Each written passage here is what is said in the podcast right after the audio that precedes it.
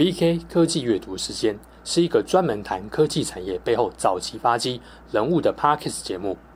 主讲人 VK 是一个对科技充满好奇心，也很想看懂科技趋势的女生。她最初是尝试把自己每个星期研究的内容消化过后写成电子报跟大家分享。现在也希望透过 Podcast 声音传播的方式，让更多人听到这些有趣的故事。比如在最新的两集节目中，他谈了美国新创加速器 Y Combinator 是如何成立，那些大家耳熟能详的 Airbnb、Stripe、Reddit 等等，他们都超级早就加入了 YC。YC 的背后究竟有什么厉害的地方呢？在另一集节目中，YK 则是介绍了美国著名科技类 Podcast 节目 Acquired 的发展过程，会分享他们为何要开节目，背后花了多少时间，怎么做功课。当然，更重要的是，我们可以从中得到什么启发？对于科技公司幕后故事有兴趣的朋友，请千万不要错过 VK 科技阅读时间。他有自己的 YouTube 频道，固定在每周三的中午十二点直播。没有跟到直播的观众，也可以上各大 Podcast 平台追踪收听。现在就搜寻 VK 科技阅读时间吧。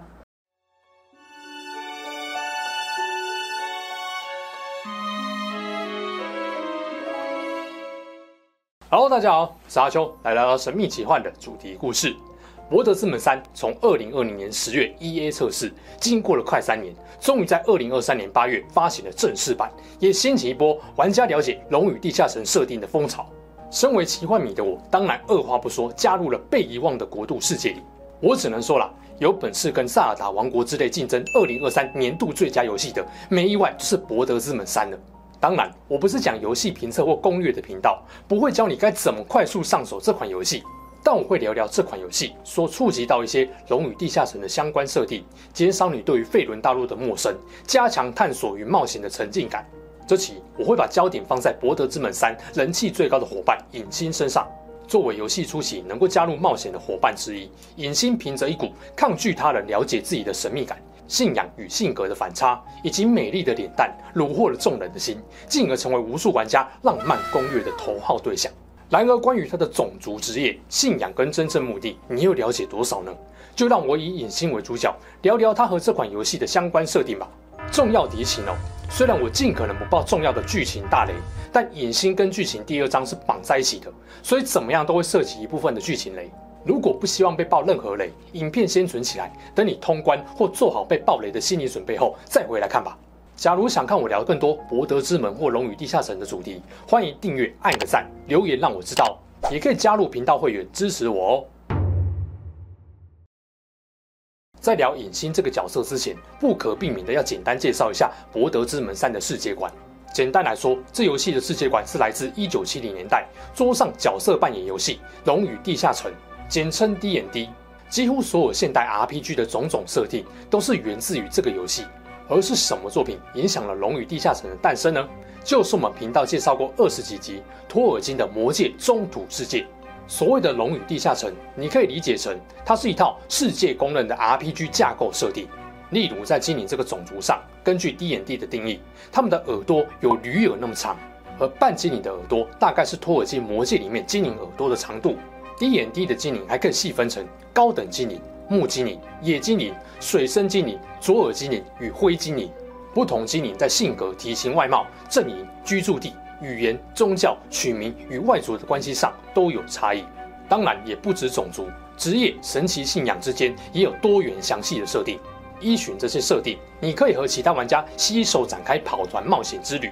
这些冒险故事很大一部分取决于玩家和地下城主的创意跟想象力。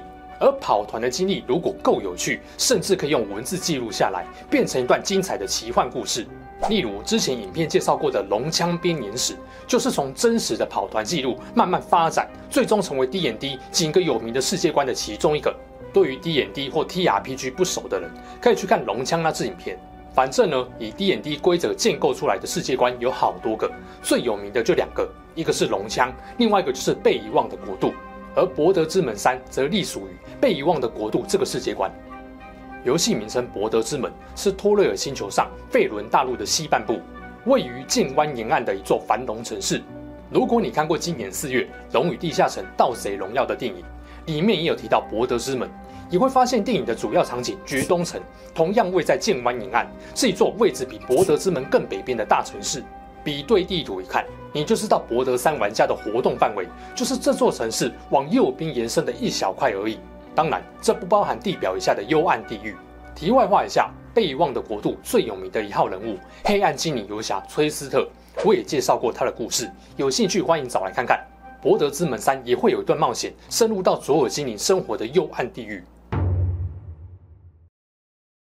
影星之所以身为博德之门三的女一兼人气王，不仅是因为她长得漂亮，从一开始就陪我们主角一起冒险，更重要的是，游戏剧情有一大部分都在探寻并解开她身上的秘密。从一开始见到她，就发现她拥有一个特殊遗物，不给碰还不给问，简直神秘到家。随着剧情推进，和她的亲密度越来越高，影星身上存在的诡异矛盾才终于获得了解答。在这之前，先理解一下影星的种族——半高精灵。一开始创建角色这边可以看到影星的基本介绍，他的种族是半高精灵。半精灵这个种族底下高等精灵的分支，代表他是高等精灵和人类生下的后代。和另外两个亚种拥有敏锐触觉和直觉的半目精灵，以及拥有堕落邪恶特质的左耳半精灵不太一样。半高精灵拥有更灵活的头脑和更高的魔法天赋，就算没有经过魔法训练，也有一些荒野之力。所以影星在初期就可以选择高等精灵的零级法术，例如火焰剑、法师之手、五光束等等。半精灵的特色就是充满好奇、雄心壮志与多才多艺，在哪里都能受到欢迎。不过很少有能称为家园的地方。为什么这么说？因为人类和精灵都不一定认同他们。一位半精灵究竟是比较亲近、认同人类，还是精灵群体？通常要看父母双方的族群对彼此的态度而定。这也导致了不少半精灵既无法融入人类社会，又无法适应精灵族群的生活，最后只好独自流浪，或是和其他不合群者结伴踏上冒险旅程。半精灵的成长速度和人类一样，在二十岁左右成年，不过寿命比人类还要长。通常能够活到一百八十岁以上，体型上和人类差不多。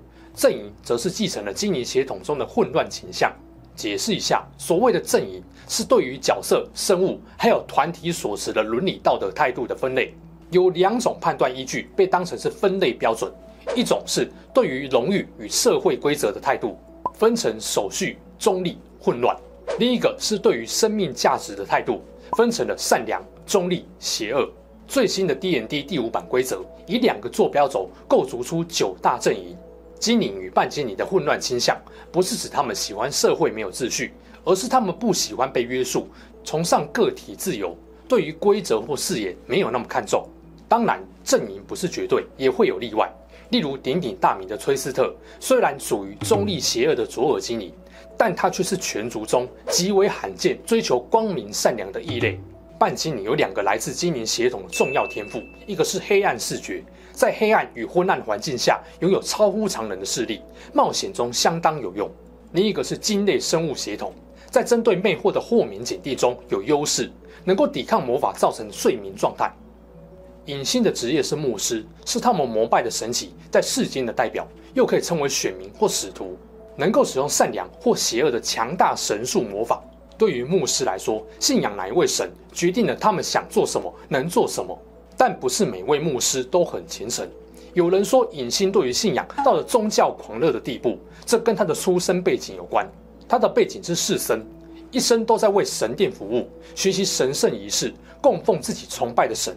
对于士绅来说，为诸神服务并感受他们的神迹，能够指引他们走向伟大，也是其人生意义。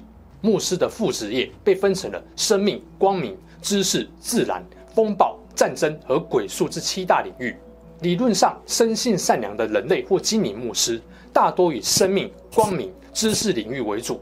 然而，影星却隶属于由邪恶、混乱或顽劣神奇所庇护的鬼术领域。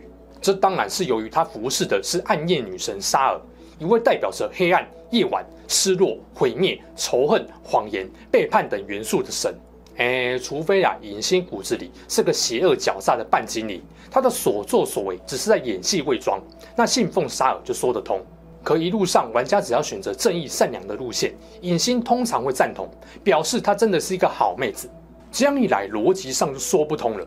是什么原因导致善良的影星要如此忠诚，不畏风险与牺牲，也要替暗夜女神服务呢？是自愿还是被迫，又或者是被欺骗呢？这就是玩家冒险中必须挖掘的一个谜题真相。谈到神，博德山的故事常常会听到暗夜女神沙尔和月亮女神赛伦涅这两个神的名字。其实他们是一对双胞胎。然而，一个刚刚提过是中立邪恶的神，另一个又被称为白银圣母，掌管月亮、星辰、导航、纯洁、爱情与婚姻。两位女神从远古时代开始就互相敌对战斗。沙尔总想让世界变得黑暗邪恶，赛伦涅则是用尽一切办法阻止沙尔的阴谋诡计。对立永远没有结束的一天。至于还有一个游戏中很常听到的至上真神是什么神呢？这个就是故事的大雷。我这边先不讲，留给大家自己去体验啦。玩家和初期能够加入的几位伙伴，都是一开始在魔法飞船上被夺心魔在脑中植入蝌蚪的苦主。所以游戏的终极目的之一，就是要找到对抗或治疗脑中夺心魔蝌蚪的方法，摆脱被控制与同化的命运。先不论夺心魔为什么会选择玩家跟影星这些伙伴，随故事推进会发现，几乎每位伙伴对于自己了解真相都有一定的影响力，包含了影星侍奉暗夜女神的原因，还有她为何拥有神秘遗物，这个遗物又有什么作用等等。暗夜女神沙尔交给影星一项极为机密的任务，为了保证任务的安全跟成功，她毫无疑问跟怨言，交出了自己绝大部分的记忆。在我们遇到影星后，他只知道自己必须将手中的遗物送往博德之门。据他所说，没有任何人可以阻拦他完成任务。他的女神一直在看着他。呃，如果有一点 sense 都知道，影星摆明是被自己的神洗脑了。如果光明正大，为何要取走替他执行任务的信徒记忆呢？再加上他的邪恶神性，用膝盖想都知道，沙尔要影星完成的任务目的不单纯，不怀好意。由此推断，影星对于手上的遗物能够干嘛？九成九不知道，对他来说也不重要。他只要明白任务很机密，不能跟无关之人透露细节就好。所以刚开始，他对玩家抱持着强烈的戒心，讨厌别人窥探他的隐私秘密。对他来说，当务之急是要完成任务，把神秘遗物送到博德之门。然而，正所谓魔高一尺，道高一丈，能言善道的玩家渐渐突破了影星的心防。影星慢慢不再避讳和玩家分享他对于沙尔的信仰跟理想。除了完成任务，他还想成为暗夜法官，一个沙尔最信任、最有力的精英组织成员。第一章故事带出了至上真神的存在，一个让哥布林营地大部分人都舍弃原本信仰的新神。而且这个至上真神跟他的使者真魂者，明显知道夺心魔蝌蚪会入侵生物脑袋，七天后蜕变转化宿主的秘密。解救了德鲁伊首领哈尔辛后，他告诉我们必须前往月初之塔，因为哥布林会把俘虏送到那边。月初之塔理论上应该有夺心魔蝌蚪的真相，也可能包含了治愈宿主的方法。经过一番磨难后，来到了月初之塔，为了寻找领袖凯瑟利克索姆将军的遗物，玩家一行人前往探索大陵墓，结果发现陵墓深处居然好巧不巧是沙尔女神的试炼场。一个用来评判信徒是否能够通过考验、有资格成为暗夜法官的特殊神殿。这时，影星突然恢复了儿时记忆。原来呀、啊，他年幼的时候曾在野外差点因为狼而失去性命，危急时刻被突然出现的沙尔信徒救了一命，还给了他这位流浪孤儿一个新的归宿。这样一来，就能解释为何善良的影星会虔诚信仰沙尔了。影星认为这并非巧合，而是女神的引导。自然是满心期待要通过所有试炼，在极境图书馆里能够找到不少理解沙尔是个怎样的神的书籍，越看越觉得影星真的是好傻好天真啊！从影星加入沙尔大家庭后，还偷偷养花、养小动物什么的，就知道他的本质跟沙尔的黑暗邪恶元素背道而驰。这大概也是为什么沙尔要不停清空影星记忆的原因吧。直到试炼的最终一步。沙尔要影星杀死一位被关在堕影冥界的赛伦涅使徒暗夜之歌，而这位名叫暗夜之歌的女人，一看就知道是个不平凡、有秘密的狠角色。至于接下来要怎么做，该让影星承担什么后果，就看每个人的决定了。而记得，无论玩家做出什么选择，都会影响到和影星的关系与他的未来。后续发展如何，我就不爆雷了，不然肯定少掉一半以上的乐趣。你可以让他当乖乖牌，遵从沙尔的期待，成为暗夜法官；也可以想办法剥夺他完成试炼的机会，或是努力让他明白沙尔不是个好东西。善良如我，第一轮走善良路线，在堕落边缘拯救我大老婆，义不容辞。当然就会很期待影星会不会有什么转变。后续啊，果然没有让我失望。这也是《博德之门三》好玩的地方，一款真正以选择为导向的 RPG。你的任何决定都将影响到伙伴与自己的命运。在几千几万种选择构成的故事中，绝对不会有哪一个人的冒险内容跟自己一模一样。每个玩家都将玩出属于自己的独特旅程，而解决问题的方法绝对不止少少的两三种。所有玩家都将在游戏中体验到真正的多元和自由。其实啊，我蛮想把影星手上的遗物可以干嘛，或是他接下来的几种下场讲完的。但是他的命运，我觉得是博德三最重要的看点之一。如果把雷曝光，乐趣就会少很多。而且我认为爆后面的雷，其实也不会让你更了解尹星这个人的性格，因为实际上在进行暗夜法官最终试炼前，他的各种回馈反应都显示出他是一个善良好妹子，只是被沙尔利用的。然而有一种好叫做都是为你好，知道影星被沙尔利用，想要帮助他。但是要怎么做才能让这么虔诚的他理解真相呢？说实话，就算你之前努力刷影星的好感度，跟他有色色的场景，还是可能因为后面做错了决定，让努力功亏一篑。现实生活中不也是如此吗？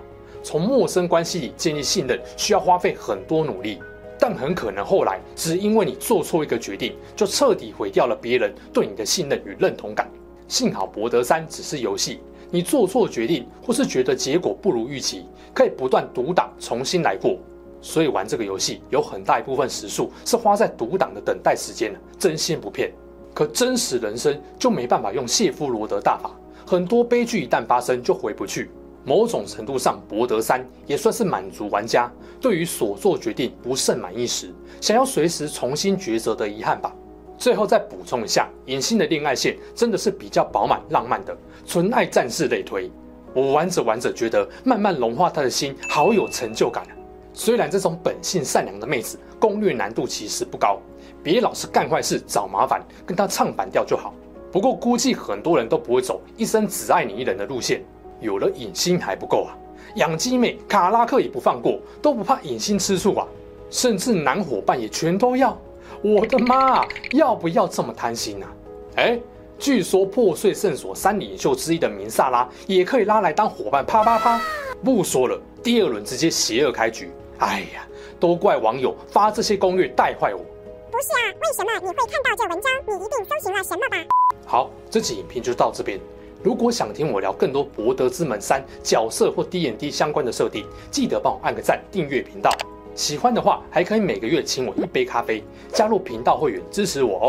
我们下集影片再见啦，拜拜。